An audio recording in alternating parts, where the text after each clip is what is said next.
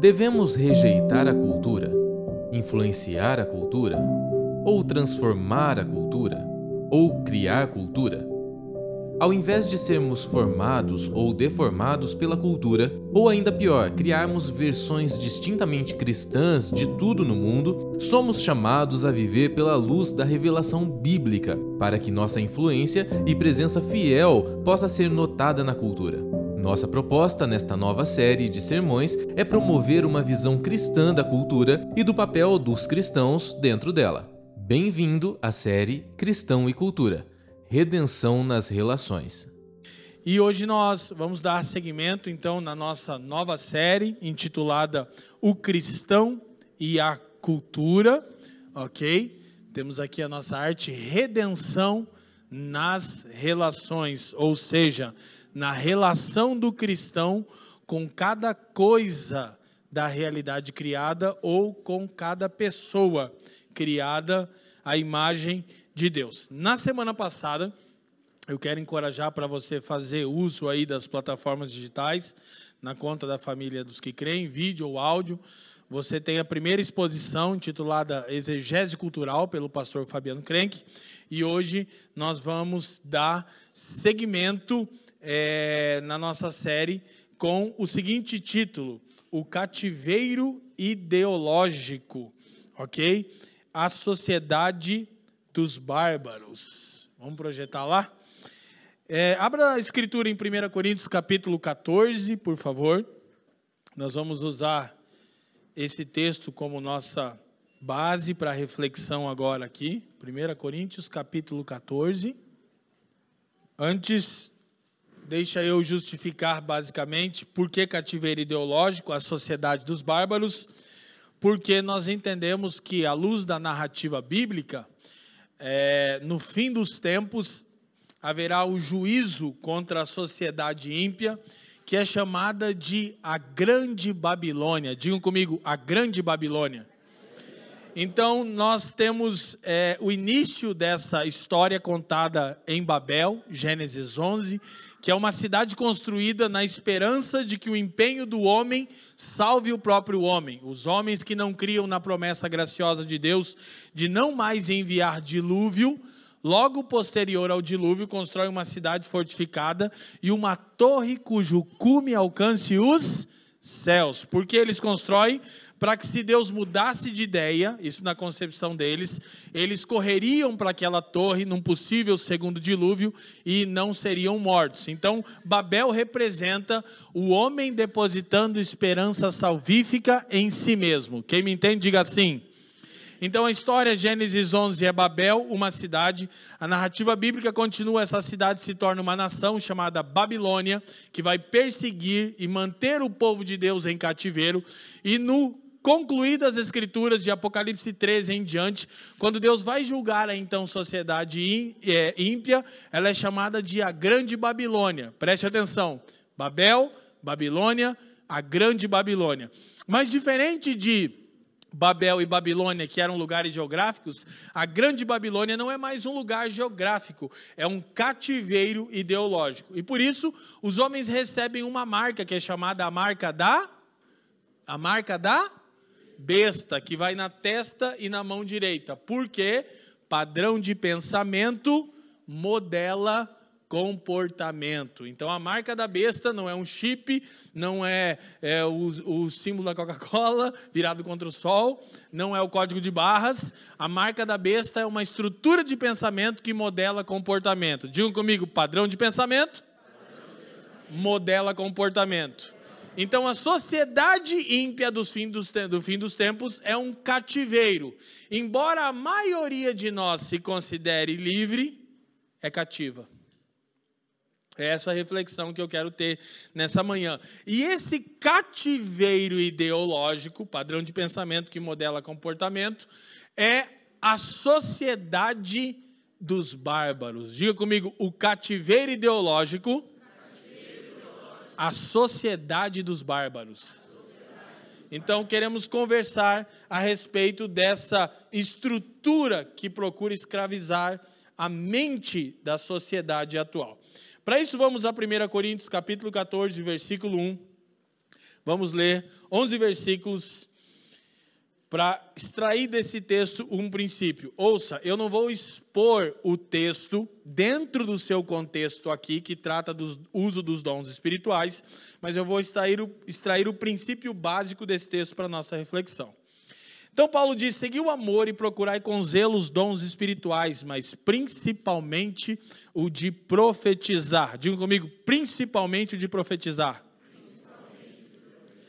Porque o que fala em línguas desconhecidas não fala aos homens, senão a Deus, porque ninguém o entende, e em espírito fala mistérios. Mas o que profetiza fala aos homens. Diga comigo, o que profetiza fala aos homens. Para edificação, exortação e consolação. O que fala em línguas desconhecidas edifica-se a si mesmo, mas o que profetiza edifica a igreja.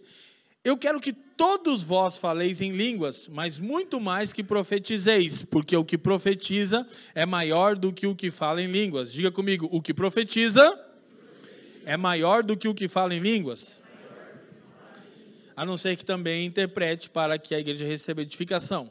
Seis. E agora, irmãos, se eu for ter convosco falando em línguas, que vos aproveitaria? Se não vos falasse por meio de revelação, ciência, profecia ou doutrina?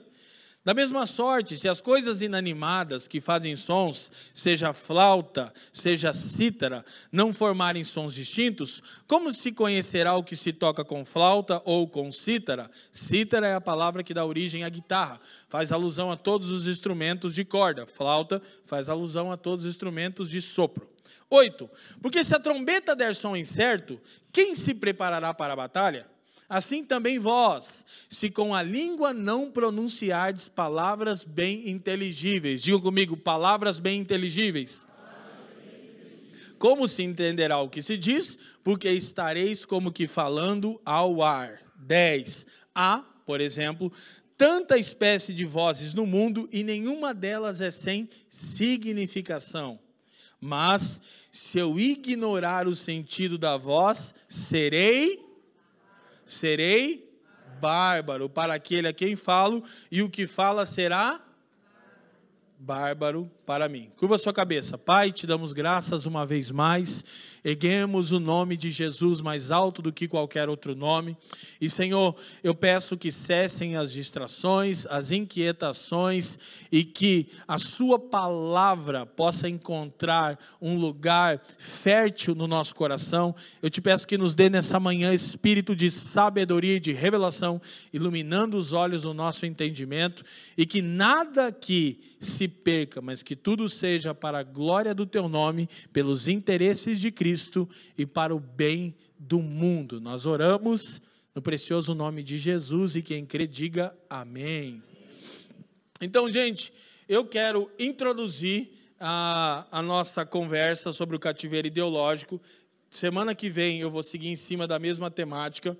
Mas hoje, em especial, eu quero enfatizar é, a sociedade dos bárbaros. O texto que nós lemos, de novo, eu não vou expor o texto dentro do seu contexto aqui, porque não é o nosso interesse, mas não vou ferir o seu contexto, naturalmente, vou trabalhar o princípio básico. Estava havendo um problema na igreja de Corinto que os irmãos estavam fazendo mau uso dos dons espirituais. E o mau uso dos dons espirituais era por estarem dando lugar a um dom espiritual que não tinha alcance comunitário. Olha só, como um dom espiritual pode se tornar algo com mau uso. Não é algo ruim em si o dom espiritual, mas havia uma questão. Eu não vou entrar, então, na questão do dom espiritual, se é língua estranha ou língua estrangeira tá ok? Não é nosso debate aqui. Só quero dizer, não é língua de anjos, amém? Quando Paulo diz, ainda que eu falasse a língua dos homens e dos anjos, no capítulo 13, é uma metáfora poética. Quem fala em língua estranha não fala língua de anjos. A Bíblia não diz isso em lugar nenhum, aleluia. Teus irmãos querendo falar língua de anjos, não sabe nem falar português direito. Inclusive, essa é parte do problema que eu vou dizer, que nós falamos tanto tempo na língua dos anjos que esquecemos como se fala na língua dos homens. Então, Paulo, primeira coisa que ele diz: sigam o amor. Então, o princípio básico desse texto é que a igreja é dotada de dons para cumprir a sua vocação. Amém? O dom primordial da igreja é o dom de falar. E esse dom tem que ser exercido em amor. Isso é tudo que Paulo está tentando dizer no capítulo 14. O evangelho é essencialmente uma mensagem verbal. Né? É atribuída a Agostinho de Hipona, outros atribuem a Francisco de Assis a seguinte frase: pregue o evangelho, se necessário, use palavras. Ela é bonita, mas é incompleta. Porque o evangelho é, antes de qualquer coisa, uma verbalização do que Deus fez. Então percebam, eu quero que vocês estejam comigo nesse raciocínio, que é essencial entendermos a fala como dom primordial dado ao corpo de Cristo, para o cumprimento da sua vocação. E aí Paulo diz: busquem com zelo os dons espirituais, mas ele diz principalmente o dom de profetizar. E aí muitos irmãos têm a tendência em pensar em predição. Naturalmente havia um aspecto de predição na profecia, ou há, eu não estou trabalhando aqui a questão dos dons espirituais, não é meu intuito, mas essencialmente o que é a profecia? E a profecia, do grego profeteu, é basicamente uma proclamação feita sob inspiração divina. Então, tendo isso em mente, Paulo diz: busquem os dons espirituais com zelo e fervor, mas principalmente busquem a capacidade de falar sob inspiração divina. Porque o evangelho é essencialmente uma mensagem que deve ser falada. É ou não é verdade que as razões dos nossos muitos conflitos é a fala? Tiago não ensina exatamente isso no seu livro, irmãos?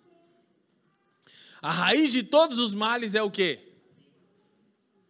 A língua. E por que eu estou afirmando que vivemos numa sociedade de barbárie? Porque perdemos a capacidade de falarmos uns aos outros seguindo o amor. A gente já não usa mais a fala por causa do amor. A gente usa a fala para ofender, para ferir, para fragmentar, para sedimentar, para segregar. E a igreja tem essencialmente o papel de ser embaixadora de Cristo. E os embaixadores de Cristo são essencialmente chamados para reconciliar. Nós já já vamos ver isso. Então, o termo usado aqui por Paulo para profecia o teólogo Leon Morris diz o seguinte: denota algo um tanto parecido com a nossa pregação, mas não é idêntica a ela. Então, profetizar no Novo Testamento normalmente é a mesma palavra usada para pregação. Daí os cessacionistas, os que não creem na continuidade dos dons espirituais, acreditam que profecia é apenas o ato de pregar um sermão público. Mas esse autor discorda, e eu concordo com esse autor ele diz: não é a transmissão de um sermão preparado cuidadosamente, como no caso desse que vocês escutam, mas a elocução de palavras diretamente inspiradas por Deus. Ok? Ou seja, é quando você, fora de um contexto de pregação, não que isso não possa acontecer durante a pregação, mas numa conversa corriqueira, fala sob inspiração divina. E aí Paulo diz que todo aquele que deseja falar sobre inspiração divina deve seguir o amor. Está entendendo a mentalidade básica de Paulo no texto? E está dizendo que esse dom de fala sobre inspiração divina é maravilhoso. Mas os irmãos da igreja de Corinto, eles estavam gostando mais de um outro dom, que era o dom de línguas estranhas ou estrangeiras. Não estamos discutindo esse ponto aqui. OK? E aí os irmãos estavam falando em línguas estranhas ou estrangeiras e não havia intérprete. Então quase que ninguém entendia nada e Paulo disse: gente, o essencial da fala é comunicar alguma coisa. Se ninguém entende o que você fala, sua fala não comunica, não enriquece, não agrega, não produz, não promove nada. Amém? Então, eles estavam gostando muito do dom de línguas. O mesmo teólogo diz algo essencial que talvez mostre o porquê. Leon Morris diz: o caráter espetacular da elocução estática, ou seja, da fala solo, do monólogo, parece ter apelado grandemente para eles. Embora esse teólogo não diga o que eu vou dizer, eu creio que é porque os coríntios ainda sofriam muito influência da cultura grega. Que, que era comum na Grécia Antiga? Você encontrar em cada esquina um filósofo falando estaticamente, um monólogo sem que ninguém o interpelasse, acrescentasse ou se opôsse a ele.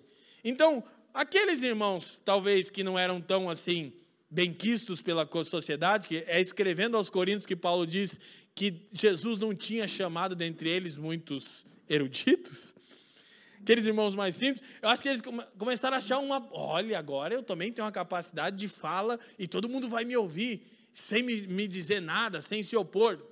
Quem não está entendendo, né? Bem parece os filósofos, não parece? Os caras estão lá nas esquinas da Grécia antiga dizendo ser ou não ser. e a galera está ouvindo, tipo assim. Eu sempre costumo dizer isso. A gente ensina o Leivson, a gente tem vários professores aqui, Felipe Bartosés. Você ensina três horas, aí você abre um tempo para perguntas. Não tem pergunta nenhuma. Aí eu digo das duas, uma. Ou entenderam tudo. então talvez isso, isso, isso é, ficou assim muito foi muito atrativo para os coríntios. E Paulo repreende isso e diz: gente, parem de fazer isso. O dom de línguas estranhas ou estrangeiras serve para edificação, mas o dom primordial é a profecia. Porque o que profetiza fala aos homens. E o que Paulo está interessado é que os oráculos de Deus sejam falados aos homens. E os irmãos estão lá falando em línguas estranhas ou estrangeiras sem que haja é, clareza. Então, não há real diferença entre ininteligibilidade e mudez. Tudo que se visa com o idioma é que seja utilizado para comunicar um sentido. Agora, Paulo vai aprofundar a problemática e vai dizer o seguinte: ele vai dizer que há muitas vozes no mundo. Verso 10. E nenhuma delas é sem significado. Aí ele diz: Mas se eu ignorar o sentido da voz, serei bárbaro para aquele a quem falo, e ele será bárbaro para mim. Então, primeira coisa para a gente ir organizando o raciocínio. Primeiro, há muitas vozes no mundo, nenhuma sem significação. A fala é a externalização de uma cosmovisão. O que é cosmovisão? Visão de mundo, né? Cosmos do grego mundo. Então, quando alguém fala, ele externaliza sua visão de mundo. Quem está me entendendo? Diga a fala. É a externalização de uma visão de mundo. Então a fala comunica a maneira com que alguém interpreta o mundo ao seu redor. Paulo disse: então há muitas vozes no mundo e nenhuma é sem sentido. Toda fala traduz uma cosmovisão. Curioso é que a palavra aqui, significação, nenhuma fala sem significação, do grego é dunamis, e dunamis é poder ou força. Então Paulo está basicamente dizendo: há muitas vozes no mundo e nenhuma é sem poder, sem força, porque a fala produz, a fala move, a fala gera, a fala incita, a fala provoca, a fala constrói ou a fala destrói. E Paulo diz: toda fala tem um poder. Mas vocês estão caindo num pecado tão grave que vocês estão falando algo que ninguém entende, não há sentido nenhum, não há poder, não há construção, não há edificação nenhuma. Então, o que Paulo está repreendendo é a tendência de falarmos numa língua que ninguém entende. Olha como a gente inverteu o papel. Estando eu aqui na função de traduzir essa mensagem difícil para vocês, a tendência de alguns de nós é pensar assim: cara, por que, que esse cara vai ficar falando essa montoeira de coisa que eu não entendo? Por que, que ele não prega só a Bíblia, como se eu não estivesse pregando a Bíblia? Porque a gente não está interessado no que acontece lá fora. A gente está interessado em manter a nossa tribo em paz. Então, muitas pessoas vêm na família e dizem: ah, é muito difícil de entender, é muito complicado. É porque você está acostumado, ficou 20 anos ouvindo o azeite da viúva, a capa de Elias, é o ano da capa de Elias. É, tá rindo porque é verdade, né? O ano do rompimento, a rompimento, rompimento eu entendo, né? É, e você não é instruído, de maneira que quando você sai no mundo, olha só, aí você chega pro cara, o teu patrão, e diz aí como é que faz? Esse é o ano da capa de Elias. O que, que você está fazendo? Você está tornando inacessível o evangelho. Você está tendo uma linguagem de gueto tribal, que não faz sentido para ninguém. E aí, quando você está sendo instruído a aprender a falar na língua dos homens, você não quer, você quer uma igreja que seja um pouco mais fácil de entender. na verdade, é difícil de entender isso, né? A capa de Elias, o rompimento, isso que é difícil. O ano do avivamento, o ano da reconstrução. Os irmãos destrói e constrói todo ano, né? O ano de destruir, o ano de. Então, aí Paulo diz, gente, primeiro, Toda fala tem poder, mas a fala de vocês está tão ruim que não tem poder nenhum, que ninguém entende o que vocês estão falando. Vocês deveriam procurar, de novo, primordialmente, essencialmente, o que profetiza é maior do que o que fala em língua estranha ou estrangeira, porque ele se faz entender. Amém? Então daí ele vai dizer: mas se eu ignorar o sentido do que alguém está falando, se eu não prestar atenção no que alguém está falando, se eu não procurar entender a cosmovisão por trás da fala de alguém, eu vou ser um bárbaro para ele e ele será um bárbaro para mim. A sociedade dos bárbaros. Hoje, a internet essencialmente é um campo de guerra. Não tem nenhum tipo de diálogo, não tem. Eu não estou falando com você. Você está falando ao ar e eu estou falando ao ar. E para quem vê isso de fora, parece a sociedade dos bárbaros. Porque as pessoas só se agridem, se desrespeitam e balbuciam coisas que não fazem sentido. Curiosamente, a palavra bárbaro ela é um exemplo de onomatopeia. Olha só aí, hein? Figura de som. O que, que é isso? É quando você cria uma palavra para traduzir um som.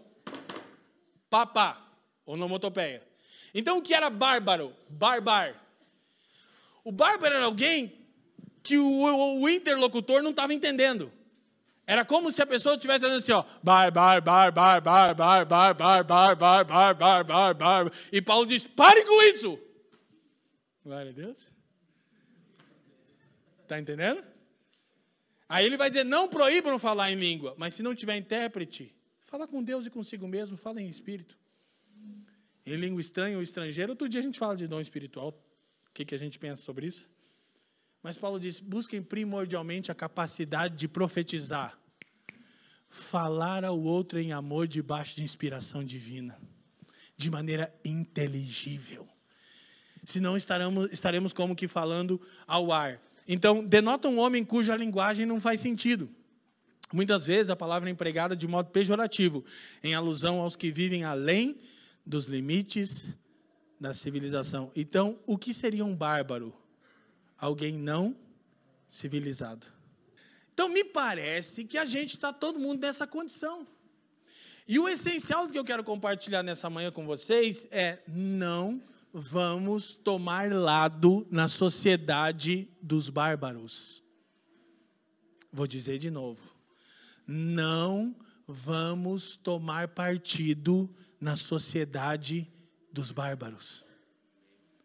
Porque algo essencial à função da igreja é a capacidade de falar sobre inspiração divina de maneira que o outro compreenda.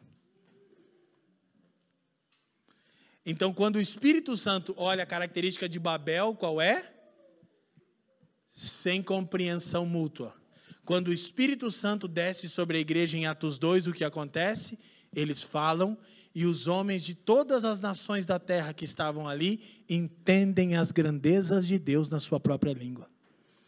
E hoje a igreja está vivendo o maior número historicamente de cristãos evangélicos no Brasil, sem mencionar os irmãos de matriz católica, e a nossa fala é como quem fala o ar, é como quem está balbuciando, porque a gente está falando um monte de coisa dentro de um lado. A gente não está traduzindo o evangelho, a gente está tomando partido na sociedade dos bárbaros.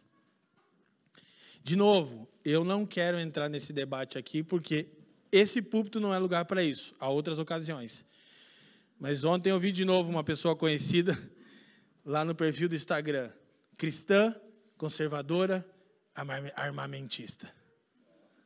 Tipo assim, cara dá vontade de falar, como você se sente assim? Você ó, oh, sou armamentista. Tipo, ah, eu não estou entrando no debate, tá bom? não vou entrar, não é minha intenção. Eu só fico cutucando esse tema aqui. Mas, gente, o que, que você acha que você agrega com isso? No perfil do Instagram, você já constitui o outro um opositor seu. Quem está me entendendo? Que sejamos perseguidos por sermos cristãos. Tudo bem, quer deixar ali cristão? Ok. Mas não por ser armamentista ou desarmamentista, seja lá o que você preferir nisso. Amém? Então, parece que nos falta civilidade. Ziel Machado, um amado irmão brasileiro, ele diz o seguinte: atualmente vivemos em uma situação na qual muitas atitudes do mundo evangélico são lidas pela sociedade como sinais de intolerância, enquanto que internamente são percebidas como zelo religioso. Olha o problema que nos encontramos. Como a sociedade lê as atitudes da igreja? Intolerância. Como a igreja lê as suas próprias atitudes? Fidelidade, zelo. Alguém precisa mediar a conversa, sim ou não? Porque senão, de um lado a sociedade está e a igreja está Daí, tipo, hã? E aí, como você pode estar tão inflamado por ideologia política, você pode estar sendo levado a em tudo pensar assim, ó. Eu tenho falado em muitos lugares sobre essas temáticas, vocês sabem disso. Em todos os lugares, unanimidade. Quase que metade das pessoas, quando está ali adquirindo meu livro e eu estou assinando, diz: Pastor, até quase o último minuto da mensagem eu jurei uma coisa. Eu digo o quê? Você era petista. Mas eu vi o quão equivocado eu estava, porque a pessoa está tão inflamada que ela só. Não, é, é isso aí, ele está querendo. E você está falando do evangelho, do evangelho, do evangelho. Ela está, não, não, é. Então, isso é essencial. Projeta para nós de 2 Coríntios, capítulo 5, versículo 18. Para você ver que minha fala, eu quero ganhar tempo, ela tem amparo bíblico. E tudo isso provém de Deus, que nos. Re... Não, é, pode ser isso. Que nos reconciliou consigo mesmo por Jesus Cristo e nos deu o ministério da reconciliação. Nos deu o ministério da então a igreja não é para ser mais uma instituição a tomar lado na sociedade dos bárbaros. A igreja não está escolhendo direita ou esquerda. A igreja tem o ministério da. Mas como se eu considero que todo esquerdista é um filho de Satanás? É verdade. É verdade, você sabe que é verdade. Você já tem um pressuposto, é filho do diabo. Vou tentar reconciliar, filho do diabo a gente mata, né? Sim ou não? E do outro lado é igual. Todo conservador direitista é filho do Satanás. Então, Paulo diz que tudo que ele está narrando, a reconciliação, reconciliação de tudo provém de Deus. Deus nos reconciliou com ele em Cristo e nos deu o ministério da reconciliação. A maior inimizade, escuta, a maior inimizade existente na história do mundo não é direita e esquerda, não é Palmeiras e Corinthians. Era Deus e o homem pecador. Por isso que a obra de Cristo restabelece a paz entre Deus e o homem. Isso era inimizade. Então, 19. Isto é, Deus estava em Cristo reconciliando consigo o. Olha só, Deus criou todas as coisas. e criou os seres humanos, mas o pecado tornou todas as coisas e os seres humanos inimigos de Deus. O que que Deus fez? Escolheu um lado? Não. Reconciliou tanto as coisas do mundo como os seres humanos que creem consigo mesmo em Cristo. E aí ele diz: não lhes imputando os seus pecados, e pôs em nós a palavra da reconciliação. 20. De sorte que somos. Então, quem é o embaixador de Cristo? Conservador, cristão, armamentista? Como que eu me apresento? Armamentista, conservador, progressista? Não, como alguém que tem a palavra da reconciliação. E o que, que a igreja está fazendo? Botando mais lenha na fogueira da sociedade dos bárbaros. E há muitos irmãos se sentindo tentados constantemente a tomar um lado. Como? Eu não tenho um lado. Eu sou de Cristo, estou reconciliado com Deus e com o mundo. E tenho paz com o meu semelhante. Então, ele diz: como se Deus por nós rogasse. Gente, essa expressão aqui ela é tão chocante que Paulo, traduzido para o português de hoje, está dizendo: é como se Deus estivesse implorando a nós. Que que é isso, gente? O Deus Criador Santo, justo, aquele que se destruísse cada um dos seres humanos, seria justo ainda, nos implora que nos reconciliemos com Ele. Se Deus roga, implora, como é que um cristão vai agredir alguém por meio da fala, por uma visão de mundo diferente da dele? Então ele diz: Rogamos-vos, pois, da parte de Cristo, que vos reconcilieis com Deus. Qual é o papel da igreja? Rogar. Rogar para quê? Que haja reconciliação. Em muitos casos, está havendo divisão de famílias inteiras por visão política. Os irmãos não conseguem mais ter um domingo de paz. Porque estão lá, voto no Satanás ou no capeta? Quem está me entendendo? E, e, e, assim, ó, ninguém nem te escuta mais. Ninguém nem. Paulo diz: há muitas vozes no mundo, nenhuma sem sentido. A fala traduz a visão de mundo de alguém. Se tua mãe não te ensinou, vou fazer o papel. Quando alguém estiver falando, escute. Glória a Deus. Olha uma coisa importante de ser dita. Né? Quantos aqui são pais e mães? Como que a gente se sente quando a gente está falando e os nossos filhos estão nos interpelando? Você começa a imaginar, pegando no pescoço, jogando gasolina, né? Não é, isso, isso quando você está bem, não é verdade? Asfixiando. Assim. Se você fizesse o que passa na sua cabeça. Então, gente, ninguém gosta de ser interpelado e a gente está dentro desse problema. Então, voltemos para a exposição dos slides, por favor. As atitudes da igreja estão sendo lidas como intolerância. A igreja está lendo suas próprias atitudes como zelo. Gente, alguém precisa parar e dizer: gente, calma aí. Vamos procurar ter um diálogo respeitoso, de amor. Por quê? Porque o dom principal espiritual para a igreja cumprir sua vocação é a fala, a profecia, falar sobre inspiração divina. E ninguém deve procurar a capacidade de falar sobre inspiração divina que não seja por causa do amor ao outro. Não é que não haverá repreensão, não é a teologia dos ursinhos carinhosos que eu estou propondo aqui. Mas é quando há repreensão, quando há exortação, quando há encorajamento em amor. E não tenha dúvida, seu interlocutor sabe quando está sendo amado e respeitado. E quando você nem está prestando atenção no que ele fala. Quem está me entendendo, diga assim.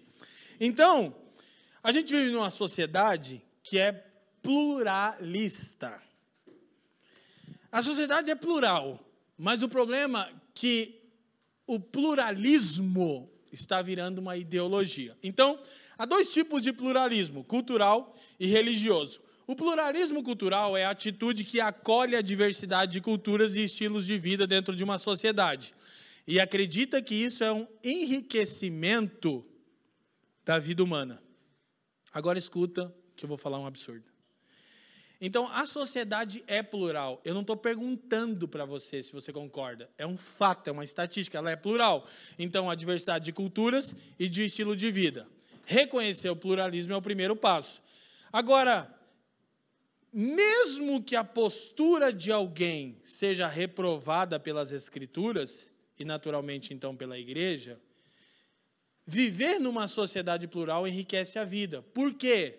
Eu posso discordar do estilo de vida de alguém, ok? Mas respeitá-lo me enriquece em amor, me exercita em amor.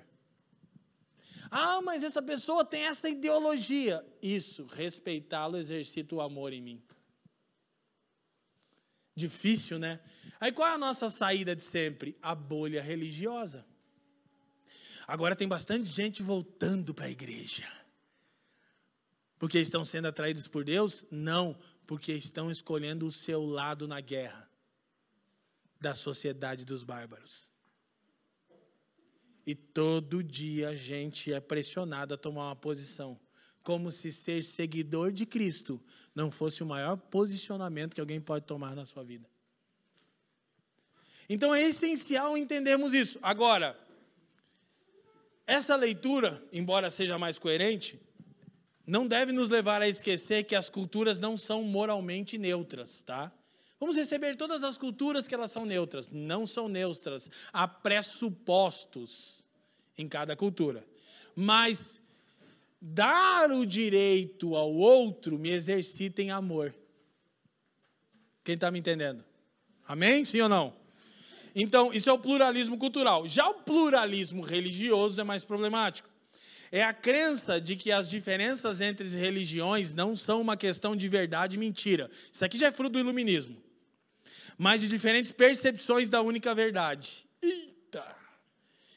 Que falar de crenças religiosas como verdadeiras ou falsas é inadmissível. Não diga que a minha crença é a mentira. A crença religiosa é um assunto particular. Como costumamos dizer, cada um de nós tem o direito de ter a nossa própria fé. Fé. Isso é pluralismo religioso. Então aqui nós temos um problema. Porque o pluralismo religioso iguala Jesus a Buda. Mas escute, o essencial para os cristãos em contextos de pluralismo religioso não é imposição, é uma vida que testemunha a mensagem que é verbalizada que a pessoa vai ter o direito de continuar igualando para ela Jesus a Buda. E eu não preciso me preocupar com isso a ponto de tentar impor a ela. Eu preciso sim pregar verbalmente e essencialmente viver de maneira tal que suscite nela questionamentos. Por que, que eu me comporto de maneira tão coerente com a crença que eu tenho? Quem está me entendendo, diga assim. Então, pluralismo cultural e o pluralismo religioso. Depois você volta nessa mensagem nas plataformas digitais para refletir com um pouquinho mais de tempo. Então, quando a gente vê que o pluralismo religioso acha inadmissível discutir religião como verdadeira ou falsa, isso é fruto da pós-modernidade. Então, a pós-modernidade é basicamente isso que foi definido por Jean Lyotard. Simplificando ao máximo, ele disse: define o pós-moderno como incredulidade em relação às metas narrativas. Já disse isso aqui várias vezes. O que é a característica de uma pessoa pós-moderna? Ela é incrédula quanto qualquer meta narrativa. Presta bastante atenção. O que é uma meta narrativa, pastor? É uma narrativa de mundo abrangente. É uma narrativa de mundo que diga: essa é a verdade absoluta. Então, os pós-modernos não acreditam em verdade universal. Eles dizem: é verdade para você. E queira você ou não, gostamos, gostemos nós ou não, a sociedade é assim. Não adianta dizer, não, você não pode ser assim. Seria esse o caminho para os cristãos? O caminho da barbárie? Não. Porque a pessoa pensa como um pós-moderno. Ela não crê em nenhuma visão absoluta de mundo. Então, duas coisas, que são os dois passos práticos para nós nessa manhã. Semana que vem a gente vai caminhar nisso. Ok? Presta atenção nas palavrinhas difíceis, que a gente explica bem explicadinho e fica simples para todo mundo entender. Duas coisas os cristãos precisam: diálogo e co-beligerância. Digam comigo: diálogo, diálogo. e co-beligerância. Fica tranquilo, é uma palavrinha não tão usada, muito usada por Francis Schaeffer, por John Stott, para explicar um conceito bem interessante. Agora presta atenção. Primeira coisa que a gente precisa: aprender novamente a dialogar. Ok?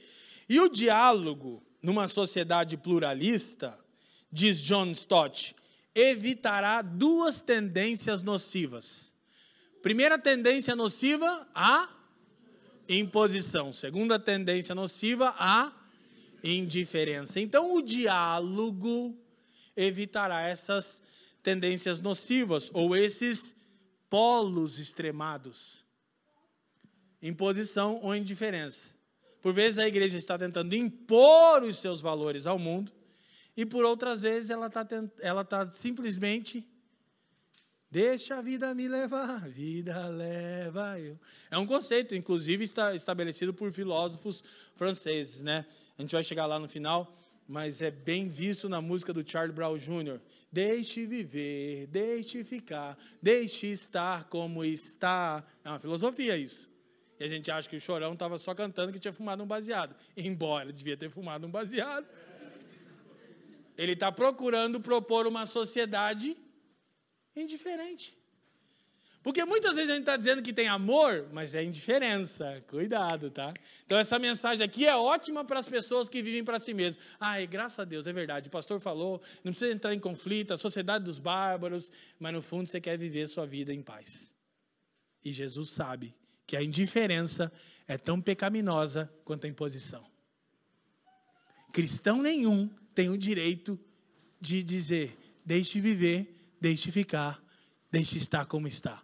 Alguém que tem luz de quem Deus é e do seu soberano propósito, vai ser cobrado se fizer isso.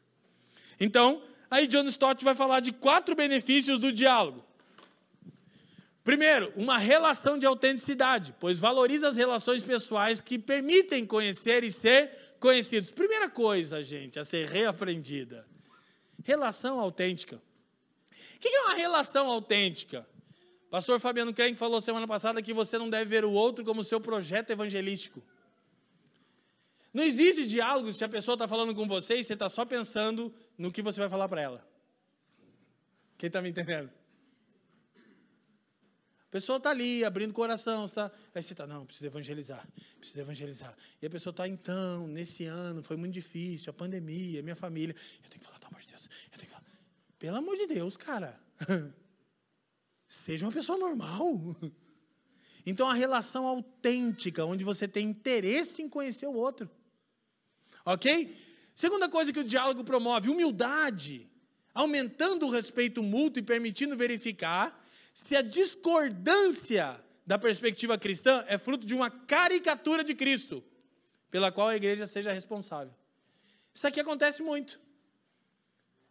Quando nós somos humildes num diálogo, a pessoa começa talvez a se opor ao evangelho e você descobre, peraí, esse Jesus que você descreveu agora não é o Cristo. Terceiro, o diálogo promove integridade. Ouvir permite desfazer as falsas imagens em relação aos outros, perceber os problemas reais e conhecer as suas convicções. Gente, rapidinho, quem aqui, uma vez na vida, tinha uma opinião formada sobre alguém, sentou com essa pessoa e descobriu que estava 100% equivocada. Levante a mão. Quase toda hora, na verdade. A gente começa. É, na igreja, aqueles irmãos muito doentes, né? Eles começam. É, acho que aquilo foi para mim. Ah, os irmãos, os irmãos para raio, né? Chega ali, aí tá o Ali, tá o, tá o Du e tá o Nando conversando. Aí um olha para o cara de longe, ixi, estavam falando de mim. Né? Os irmãos que acham que o mundo, os irmãos são o centro do universo. Não, mas por vezes a gente vai sentar com uma pessoa, ah, o esquerdopata, e você senta e vê um ser humano. E você diz, poxa, eu estava 100% equivocado sobre essa pessoa. Quem está entendendo? E aí, quarto benefício do diálogo, para a gente avançar, crescer em sensibilidade. Digam comigo, crescer em sensibilidade. Conduzindo a uma postura de escuta com real interesse de entender o outro. Hoje, gente, deixa eu te falar uma coisa. Procurar com sensibilidade entender o outro não é abandonar a verdade do Evangelho. Tem gente que acha que a pessoa está falando da visão. Há muitas vozes no mundo, nenhuma sem significado. A pessoa está falando da visão de mundo dela. Aí, muitas vezes, aquilo é tão horrível que você começa a ficar desesperado. Ah, eu preciso fazer alguma coisa. Não, Deus já fez, fica tranquilo. Escuta a pessoa. Que a pessoa vai perceber o seguinte: ele está me ouvindo de verdade. Ele tem interesse em entender o que eu estou dizendo. Ele já não veio com um sermão pronto para já metralhar minha cara. Naturalmente, você não abriu mão das suas convicções da verdade. Não é isso. Isso seria desconstruir nossa fé. Mas é saber, em amor, profetizar. Falar sobre inspiração divina. E aí, querido, Paulo diz que quando alguém profetiza, o coração do outro é desnudado. Aí o interior vem para fora ele se prostra em terra e reconhece o senhorio de Cristo. É isso que Paulo continua no texto que a gente leu. Agora, já indo para o final, a gente vai esquentar o assunto. Então, se o diálogo promove, olha só, relação de autenticidade, humildade, integridade, sensibilidade, a gente precisa falar de lutas identitárias o papel da religião. A gente precisa levantar a seguinte questão: há alguma verdade nas lutas identitárias? Ou todas são esquemas satânicos e malignos contra a família brasileira? Porque talvez você possa achar, e alguns irmãos estão na bolha, embora a gente fica provocando que saiam da bolha, você possa achar que isso não é um problema seu, mas querido, a gente está assistindo a série Stranger Things, né? Até agora está meio, não estou gostando. Agora eu vou até o fim, né? Porque eu, eu, eu aprendi uma coisa muito boa, eu aprendi com o meu primeiro pastor. Vai ler um livro, leia até o final. Então não consigo se eu não terminar. E daí estamos lá, né? Já na terceira temporada assistindo, negócio meio que nada a ver. Alguém já assistiu aqui? Entendeu, né? É, é, só pode ser esquerdista. Um sim desse, assim, tão. Olha só, presta atenção. Aí chega um momento da série que os garotinhos lá, que eu não vou dar spoiler para quem quer assistir, eles arrumam as namoradinhas deles, né? Não tem? Aí um dos menininhos lá, que é o Will, não tem uma namoradinha e só quer brincar com a galera. Daí eles, ele tá brincando com eles e os dois tinham brigado com as namoradinhas, eles estão pensando em como que vão falar com as namoradinhas e tal. Aquele papo bem de criança, né? Aí, esse que não tem namoradinha fica chateado, briga, sai da casa brabo. Aí o outro vai atrás dele e fala: Eu não tenho culpa se você não gosta de garota. Só isso. Não precisa mais nada. Depois na série você vai ver todo o jeito que o menino se veste. Eu não fui até o fim da série e vou, pois eu vou dizer, eu acho que nem vai desembocar no que eu estou pensando. Não precisa, já foi lançada a ideia. Entendeu? Aí eu disse para a Fran: Isso me indigna, não a pessoa, a tentativa de em tudo entregar essa narrativa. Agora, nesse pensa, não, tá tudo bem. Não, a série não tem nada disso até aqui. Eu acho que nem vai ter. Mas escute, presta atenção. Isso chama-se princípio de gotejamento. Não precisa mais nada na série. Não precisa o menino ser, não precisa nada, já foi dito. Eu não tenho culpa que você não gosta de garoto. Aí passou. Passou nada. Eu disse, nossa. Ô, produção, é isso mesmo. Eu já volto e disse, poxa, agora já estava achando ruim a série. De novo, eu acho que não vai desembocar no que parece. Mas não precisa. Já começou. Então, se você acha, o que, que eu tenho a ver com isso, pastor? Essa mensagem é tão difícil. Você queria o quê? O manto profético de Elias? O ano apostólico do rompimento? Aí você sai na rua, vai evangelizar, bah, bah, bah, bah, bah, bah, parece um bárbaro. que a pessoa está ali com um monte de aflição, lidando com um monte de problema no contexto dela, os filhos inseridos na escola que está virando lá os comitês identitários, e você está pensando no ano do rompimento profético apostólico do fim dos tempos, da primícia sacerdotal, da viagem de Israel do apóstolo. O que, que você está fazendo? Sua fala não é inteligível. Ba, ba, ba, ba, ba, ba, ba, ba. Aí Paulo diz assim, ó, se entrar um incrédulo na reunião de vocês, vai achar que vocês estão loucos. E com razão. Porque os caras que tomam o santo daime lá ficam igual. Quem está me entendendo? E aí, quando a gente procura canções que falem do Evangelho na língua dos homens, mensagens que traduzam o Evangelho, a nossa tendência é, ai, está muito difícil, que a gente foi acostumado a ficar balbuciando a vida toda. E é por isso que somos o maior número de evangélicos da igreja, como que falando ao ar, que não tem significado na nossa fala. Por quê? Porque ninguém entende. E a culpa é deles? Não, a culpa é nossa, porque a gente tem dialeto próprio no nosso gueto. Quem está me entendendo?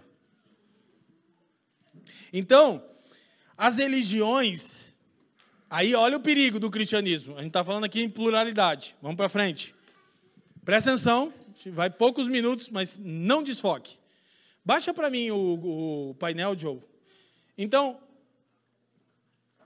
esse teólogo e sociólogo croata, Miroslav Wolf, ele diz que nessa luta por identidade, quando as religiões se tornam marcadoras de identidades grupais e armas em lutas políticas, elas empurram seu caráter universal para um segundo plano e se transformam em religiões políticas particulares. Sabe o que é primordial em qualquer religião? Escute, eu não estou defendendo o pluralismo religioso, eu estou dizendo que as religiões existem. Qualquer religião é de caráter universal. Vê o outro como alguém a ser alcançado por sua mensagem. É assim com os budistas, é assim com os muçulmanos, é assim com os cristãos. Isso é uma religião de verdade. Sim ou não? Não vê o outro como um oponente, vê o outro como alguém a ser alcançado. Por isso que daí você tem as ramificações do, do islamismo, os xiitas, aí é outra coisa. Se você conversar com um muçulmano raiz, ele não é de filosofia xiita, que acha que o outro é incrédulo, tem que levar uma bomba na casa dele. Não, ele acha que o outro tem que ser evangelizado. Só que quando as religiões se tornam marcadoras de identidades grupais, elas viram armas políticas e empurram seu caráter universal. Já não quero mais alcançar todos, escute. Eu quero apenas servir a um projeto. Aí ele diz: Deus se torna um servidor do grupo. assim, assim, Eis acima de todos. Opa, então Deus está comigo. Quem que sobrou para o outro de Deus? Nada. Quem que é o outro? O Satanás. Se eu estou com Deus, quem que está com o outro? Hã? O capeta. Então Deus se torna um servidor do grupo, identificando quem somos, quem somos e quem são, e com quem devemos criar laços de amizade e quem devemos colonizar ou destruir, quem devemos excluir e quem devemos abraçar. E aí a gente vai reverberando isso para os nossos filhos. E aí, quando os nossos filhos começam a ver coleguinhas na escola com comportamentos diferentes do que a gente ensina, eles começam a ver como eles e nós. Quem está me entendendo? Um empenho que a Fran tem feito é que o bem guarde as amizades com os amiguinhos não crentes. meu Deus, sério, que perigo. É, que perigo para o amiguinho não crente. Quem está me entendendo? Que o negócio é botar na bolha. É mais fácil colocar na bolha. É bem mais difícil. A gente estava lá, era tudo Adão, né? Já no aniversário do bem, era sete Adão. Mas tinha cinco que achava que não era Adão, que são os mais adâmicos, inclusive, que eram os nossos filhos, o meu, o do Leandro, o do Salomão. Né? Aí tinha os dois menininhos lá. Um já era mais conservador, o outro progressista, né? Um é conservador. Aí o outro soltou um, um chuma-névias lá. Na... O Zafé já olhou para ele e falou: Que feio! Natural, é até bom, mas tem um limite. Entendeu? Aí o bem já, todo mundo nos olhou, tipo assim, nós vamos agora botar na fogueira. O menino ficou branco na mesa. Tipo, o que, que eu falei? Eu só disse um palavrão.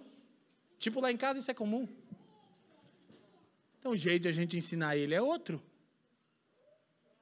Entendeu? Quem está me entendendo? Ou seus ouvidos são tão santos. Você só escuta coisa boa, né? Só louvor. Então, gente, o problema é quando a religião se torna marcadora de identidade. Então, todo cristão tem que ser do grupo de. Criamos nós e eles. E quem são eles? São os do mal. Sempre, né? É o Thanos e a tropa dele. Então a gente acaba servindo isso. Aí Deus é o servidor do grupo. Quem que tem que ser colonizado e destruído? Aí já não é mais o próximo. Curiosamente, Jesus ensinou completamente fora de nós e eles. Por quê? Qual é a evidência de que você está conduzindo sua vida por uma ideologia e não pelo Evangelho? O Evangelho é de caráter universal ele diz algo a respeito de todos os homens. Pergunte para mim o quê? Pergunte para mim o quê? Todos os homens são depravados. Quando eu sei que estou conduzindo minha vida por uma ideologia, quando eu crio nós e eles. Os esquerdopatas. Eles querem dominar o Brasil, fazer do Brasil uma Nicarágua, a Venezuela. Cada vez que eu faço um post, entra um pastor lá. Ele diz para mim: vai para Venezuela. Eu para o que, que tem lá? Um, um hotel legal? Não sei. Que, que... Vai para Nicarágua. Porque é nós e eles. O que, que é isso? Quem não se posiciona, já se posiciona. É umas frases de efeito bem loucas, esse cara. Porque gente que não conhece boa teologia, que não lê e que não reflete, é massificado, toma lado. Mas escuta, vou dizer de novo: a igreja não deve assumir lado na sociedade dos bárbaros. Nós temos o ministério e a palavra da reconciliação. Em tudo nós procuramos o quê? Reconciliar. Amém? Quem está me entendendo? Então, as lutas por identidade, vamos correndo para a nossa conclusão. As lutas centradas na identidade poderiam ser legítimas, desde que não perdessem de vista a doutrina cristã da imago Dei. Deixa eu falar isso bem rápido. Tem gente que acha que não pode se posicionar contra o racismo, porque isso será igual a ser identificado como de viés progressista. Gente, o racismo é um problema. E se você falar que não é, eu vou jogar um copo na sua água e dizer: em que mundo que você vive, seu doido? O que, que você está tomando no almoço? Como que o racismo não é um problema no Brasil? Você está maluco? Claro que é.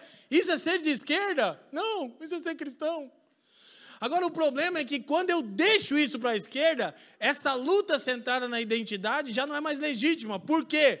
Porque ela é nós, negros, contra eles, brancos. Mas os cristãos deveriam lutar contra o racismo, dizendo: brancos e negros são nós. Imagem de Deus. Olha, que legal. Amém? Aí o Marx diz que é as classes, o rico e o pobre. O rico e o pobre não são nós e eles. O rico e o pobre são nós, na perspectiva do Evangelho. Quem está me entendendo? Então, gente, é uma coisa assim curiosa, sabe? Então, isso é a necessidade de diálogo. A gente usou essa palavrinha difícil, cobeligerância. O que é cobeligerância? Olha lá, não é tão complexo. O conceito significa que podemos, como cristãos, trabalhar em cooperação com qualquer grupo, pessoa, instituição, organização ou movimento com que se tenha uma convergência de valores, valores esses que promovam a vida e a justiça. Para chegar a esse nível de participação, é necessário construir muitas pontes por meio de diálogo. Amanhã eu tenho uma reunião com o diretor do ranking dos políticos. Fizeram contato comigo, Nando. Ó, queremos te chamar para uma reunião com o CEO do grupo, que foi fundado pelo. Aí eu, você vai, vou. Sei o que, que eles querem. É, inclusive é junto com o Brasil Paralelo, mesmo que talvez você não goste, as duas iniciativas que eu ainda considero que conseguem ser imparciais na maior parte do tempo. O ranking dos políticos, 100% imparcial, né? Uma ferramenta top, eu fico sempre divulgando. Me chamaram. Vamos ver, né? Entendeu? Então, com beligerância. Ok, gente? O que, vocês querem? Entendeu? Vamos entender, vai ter que ter diálogo. Eu confesso para vocês que eu queria ficar mais neutro, eu queria só dar pau.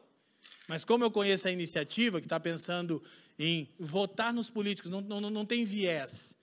Tem os caras que estão trabalhando por justiça, tem todo lá uma maneira de, de considerar isso. Negócio legal. Então, vamos ver se eu vou participar ou não, né? Mas eu confesso para vocês que estudando isso nesses dias, tirando folga, os caras fizeram contato comigo. Eu falei, ixi, amor. Eu estava preparando o sermão da cobeligerância, os irmãos me chamaram. Os irmãos, não sou irmão, né? Mas glória a Deus, vamos ver no que, que vai dar isso. Mas fica tranquilo, tá? Que eu não sou. É difícil me convencer. Mas é possível trabalhar em parceria, desde que haja, haja muito diálogo. Quem está me entendendo? E aí, a diferença é que, por exemplo, imagina um cristão lá fazendo parte do Black Lives Matter. Aí ele vai dizer, gente, tá tudo bem, o racismo é um problema, I can breathe foi um erro. Só que é o seguinte, não são eles, os brancos. Somos nós, raça humana, que precisamos de reconciliação. Aí eu trabalho com vocês. Hã? O cara planta dinamite no olho do furacão. Isso é o evangelho. Quem está me entendendo? Até o Paulo fez isso em Atos 17. Falou, e o Deus desconhecido? Isso aí que eu sirvo. Deixa eu falar para vocês aqui. Então, aí os cristãos vão ser o quê? Para a gente ir concluindo, eles vão ser o que Miroslav Wolf chama de doadores de sabedoria. Aí os cristãos param de pensar que Deus está perdendo a luta, se inserem nas muitas áreas por meio de diálogo e cobeligerância e entendem que o seu papel não é impor, e não é ser indiferente, é doar a sabedoria de Deus. Quem está me entendendo? Então, se eu puder doar a sabedoria de Deus nessa iniciativa que estão me chamando, o que, que eu vou fazer?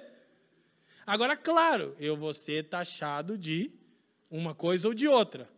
Então, agora eu confesso para vocês, é o exercício de pôr em prática que eu estou ensinando. Eu tenho que deixar isso para lá e fazer o que eu sei que tem que ser feito.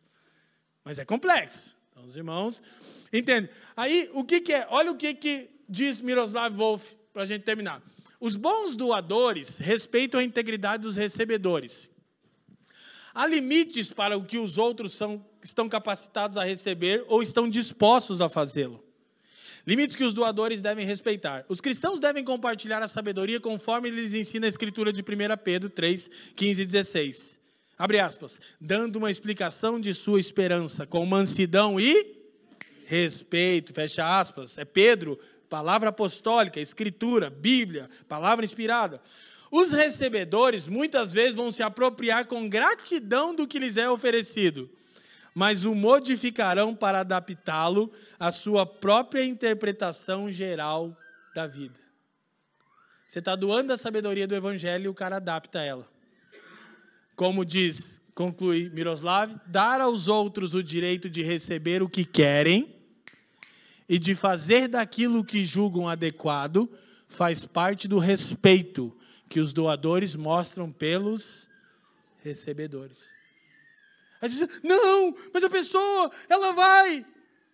Tá tudo bem. Esse não é um jogo de 46 do segundo tempo em que Deus está perdendo para o diabo no estádio do capeta. Deus é soberano. Fica tranquilo. Você foi um fiel doador da sabedoria de Deus, dando razão da esperança que você tem com mansidão e respeito? Deixa Deus fazer, varão. Aí os cristãos não iam ver, não iam ser vistos, presta atenção, como mais uma ala da barbárie, mas como pessoas que sabem dialogar, sabem ouvir, sabem ofertar sabedoria e sabem dar a liberdade das pessoas fazerem o que bem entenderem com isso. Quem está me entendendo? Amém? Então, para a gente concluir, a solução, a solução para a nossa sociedade, não mudou aqui, John. Ah, na era presente, Deus quer fornecer um espaço e um tempo para que as pessoas livremente se rendam ao seu reino. Então a gente precisa entender que esse é um tempo onde Deus está dando esse espaço. Por isso, olha só, vou lembrar vocês, por isso que a descrição da vinda de Jesus é meio horrível assim, porque esse tempo vai estar esgotado. Mas agora, Deus está conferindo um espaço para que as pessoas livremente, voluntariamente, se rendam ou não ao seu reino. Não foi isso que Jesus fez? Ofertou sabedoria. Então, é essencial. Agora, se a gente trabalhasse dessa maneira, com diálogo e com beligerância, a gente não, ser, não, não seria visto como mais uma religião marcando identidade, fazendo parte de um grupo distinto que cria o nós e eles. Mas a gente ia ser visto como, como um povo distinto, como um povo influente. Então, a solução para a sociedade atual não é menos cristianismo, como afirmam os pós-modernos, e sim mais cristianismo, só que autêntico. É essencial a gente ter isso em mente. Só que as pessoas quase que têm razão em dizer que a sociedade não precisa do cristianismo, haja vista a postura da igreja. Então, como a gente vai atuar na sociedade? John Stott diz o seguinte: a doutrina bíblica de Deus e a dos seres humanos guiam nossa conduta numa sociedade pluralista. Presta atenção. Sendo que a primeira exclui o laissez-faire, que é uma expressão francesa que significa deixe estar. É isso que o chorão está cantando. Deixe viver, deixe ficar, deixe estar como está. Então, por compreendermos quem Deus é, não tem como a gente deixar como está. E a segunda, a imposição. Porque Deus é quem Deus é, não podemos ser indiferentes quando sua verdade e sua lei são desrespeitadas mas porque os seres humanos são quem são, não podemos impô-las. Porque o próprio Deus confere ao ser humano a livre agência. Quem está me entendendo? Então, como igreja, não podemos impor e não podemos ser indiferentes. O bom de tudo isso é que tem trabalho para nós. Então, os cristãos são o que Jesus disse: são sal da terra e luz do mundo. Quero só relembrar a verdade que quando Jesus usa a metáfora de sal, ele está falando daquele da razão pela qual o sal era essencialmente usado naquela época. O sal impedia o apodrecimento das coisas. Então, a igreja como sal da terra, ela impede, ou melhor, retarda o apodrecimento do mundo. Olha para mim, vai apodrecer. Mas a igreja retarda o apodrecimento. Por quê? Porque Deus é longânimo. Então, em cada lugar da sociedade que a igreja e os cristãos atuam, eles são sal. São distintos, são diferentes da matéria-prima em questão. E eles são luz, eles são influentes no sentido que sua fala e comportamento traz luz a tudo que é treva. Aí deixa Deus fazer, entendeu? É por isso que essa coisa, o evangelho é tipo uma história muito mais legal do que a de Troia. Jesus, quando orou pelos discípulos, assim: Não os peço que os tire do mundo. Eu quero, na verdade, infiltrar os meus discípulos no mundo. Tipo Troia, entendeu? Que é uma revolução de dentro para fora. Mas aí a gente vai precisar saber como se comportar. Então, qual o papel da igreja? Essa expressão é maravilhosa. Devo ela a John Stott. Ele diz que a igreja é a consciência da nação. Então, encerrando, Stott diz assim: devemos tentar educar a consciência pública a conhecer. Gente, olha para mim, o evangelho é tão coerente, tão coerente, que quando ele é bem explicado, até o incrédulo acha que faz sentido. Ele pode não ser salvo pelo evangelho, isso é uma obra do Espírito, mas ele vai dizer que a abordagem do evangelho para com o racismo, a abordagem do evangelho para com o problema é, do machismo, vai dizer, cara, faz todo sentido.